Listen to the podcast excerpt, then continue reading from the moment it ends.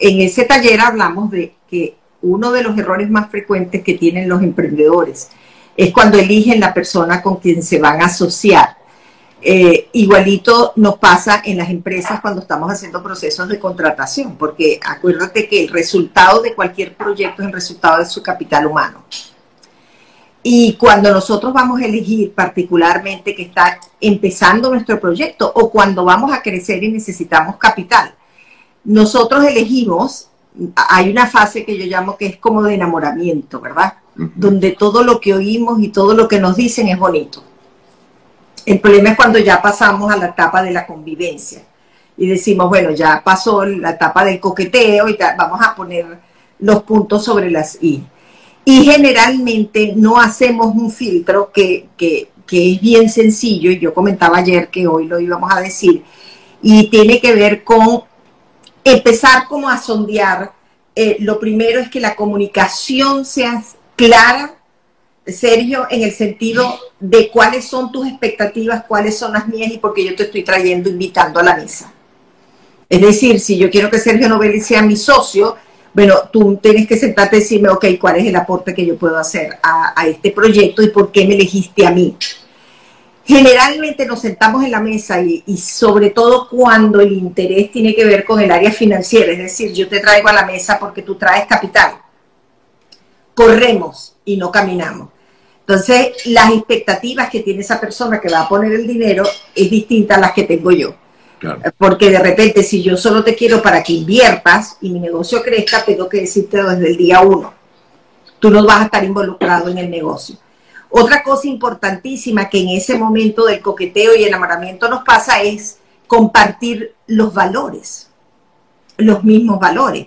Y tú puedes ir haciendo como la diligencia de quién es ese socio que quieres traer a la mesa. Cuáles han sido sus socios anteriores, en qué ha invertido él. Y eso te va diciendo, mira, y esa sociedad la terminaste, ¿por qué?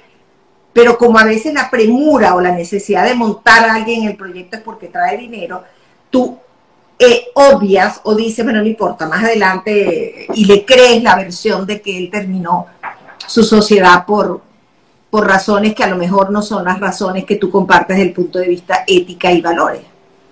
Entonces es bien sencillo, hacen, hacen conversaciones, tú puedes plantear temas donde tú estás claro cuál sería tu decisión al respecto eh, compartir como las definiciones de honestidad, integridad, esas cosas te dicen, mira, él y yo estamos en la misma página. Lo otro es eh, que cuando tú estás armando una alianza, una sociedad, tienes que tener claro no solo las condiciones de entrada, sino las condiciones de salida. Porque muchas veces, si todo está bien, esto es una luna de miel. Claro, claro. Pero si tenemos las cosas no van bien, eso es correcto. Ahí la decisión de salida y cuáles van a ser las condiciones tienen que estar escritas. Y tú y yo tenemos que estar de acuerdo en decir, mira, si esto no va por el camino correcto, nosotros vamos a tomar estas decisiones. Tú vas a recuperar tanto el capital, eh, yo me voy a quedar con tanto, este, tú no vas a estar tan involucrado en la parte operativa del negocio. Y otra cosa que es fundamental es que nosotros sepamos que esa persona si comparte nuestros objetivos, nuestros valores, la comunicación está clara, Sergio, también te va a acompañar en situaciones que no son muy agradables. Porque no todo va a ser una luna de miel. Si tenemos problemas legales, si necesitamos más aporte de capital, si necesitamos los dos enfrentar una crisis en el proyecto, tenemos que estar alineados.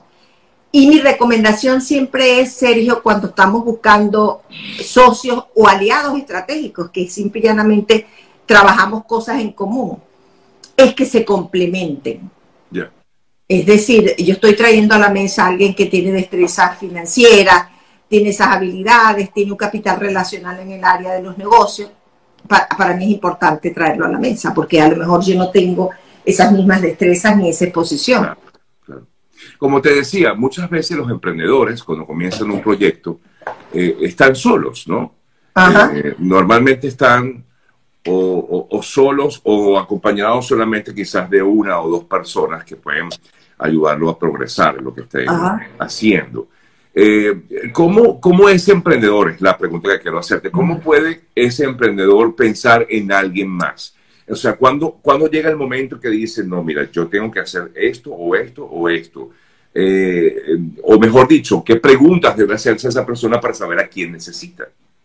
Mira, qué, qué, qué bueno que me haces esa pregunta porque en el, en el workshop que tuvimos el sábado teníamos emprendedores en distintas etapas. Ok.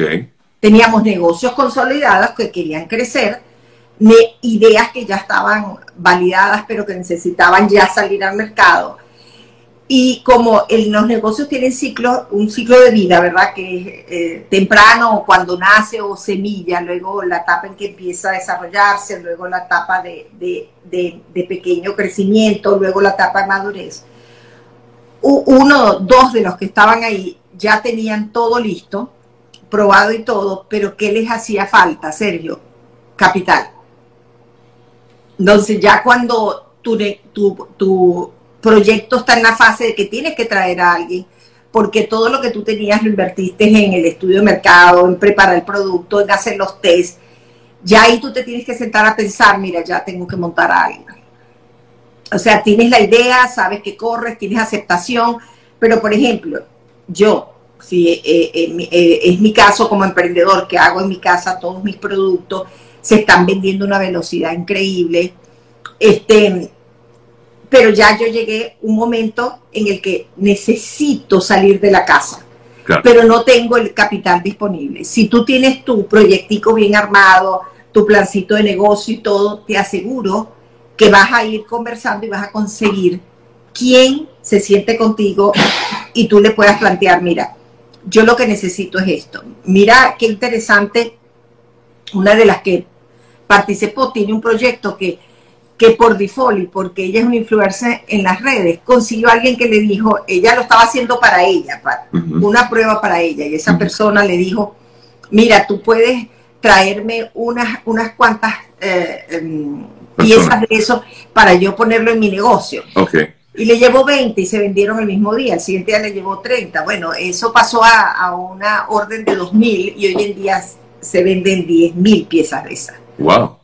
Lo que te quiero decir es que en ese momento, cuando ella hizo ese brinco, a lo mejor necesitó una inyección de capital. Que mm. tienes que ampliar tu producción.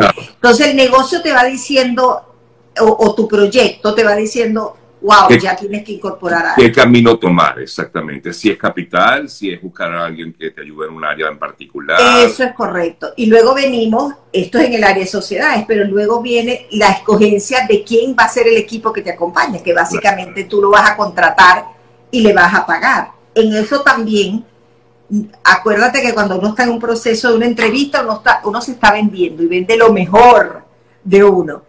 ¿Qué pasa cuando esa persona, ayer eh, teníamos una actividad con unos emprendedores y ellos comentaban, wow, cuando uno entrevista a la persona, en esa fase eso es maravilloso y tienen la actitud correcta y están dispuestos a los que tienen tres meses trabajando con uno y están cobrando, se vuelven unos monstruos.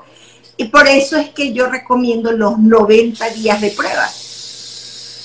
En los 90 días de prueba, eso que tú me vendiste, eso yo lo puedo validar. Y lo otro importante es que yo siempre digo que hay personas para empresas y empresas para personas. A lo mejor yo también te creé una expectativa de que lo que tú ibas a hacer aquí era A, B, C, D y resulta que te estoy pidiendo más de lo que tienes que hacer y tú no estás en la disposición de hacerlo, o contrate a la persona con las habilidades correctas, pero no la actitud correcta.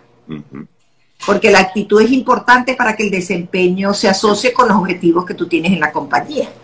Entonces, en eso de elegir los colaboradores, que la gente a veces se desespera y dice, pero es que no pego una, o sea, eh, han pasado tres personas por acá en el mismo puesto, es que es así.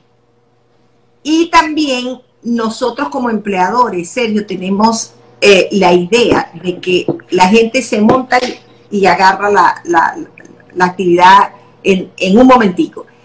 Y la estadística dice que pueden pasar hasta seis meses y tú todavía eh, no le ves el retorno a la inversión de ese empleado. Porque mira, si tú eres contador, perfecto, pero a lo mejor cuando llegas a mi compañía, mi contabilidad la tienes que empezar a ordenar, yo hago cosas que eh, te ha costado ordenar, o sea, eso lleva un tiempo. Y hay que dedicarle mucho adiestramiento, mucho conocimiento, mucho coach, mucha guía a ese empleado para que de donde lo agarraste lo lleves a donde tú lo quieres llevar. Y que exista esa sintonía, ese enamoramiento con lo que tú haces y tu compañía.